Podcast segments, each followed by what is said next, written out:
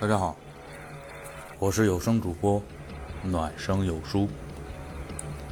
今天和大家探讨的话题是：爱情更需要感性还是理性？我个人呢，从来不喜欢把事情绝对化，爱情也一样。生活中有那么多长的一个时间，在这个时间长河里，又有着千变万化的事情，不可能保证时时刻刻都只有一条路，一个处理办法。所以说，我们要学会根据情况而改变对策。该感性的时候，我们就要感性；该理性的时候。就需要理性。比如说，我们面对自己不确定或者需要做长期规划的时候，我们就要理性为先，感性为后。我们要理性的看待现在和未来我们需要的东西，来做出正确的决定。但是感性的因素。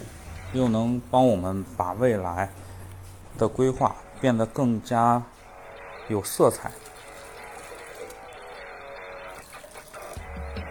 但是如果说我们在跟另外一半在就是培养感情的时候，那你肯定是感性要大于理性的。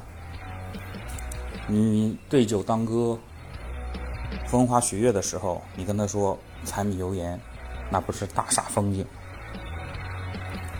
所以说，世事无绝对，没有说爱情中更需要谁，而更不需要谁，而真正的是说，在正确的时候，你是否选择了正确的处理方法？感性和理性是我们固有的一种。不可能说舍谁弃弃谁，他们都很重要，在我们爱情当中扮演着非常重要的角色，缺一不可。所以说，我的观点是，感性和理性我们都需要，都很重要，只是说你是否真的学会了在正确的时候选择了正确的。心态，这才是最关键的。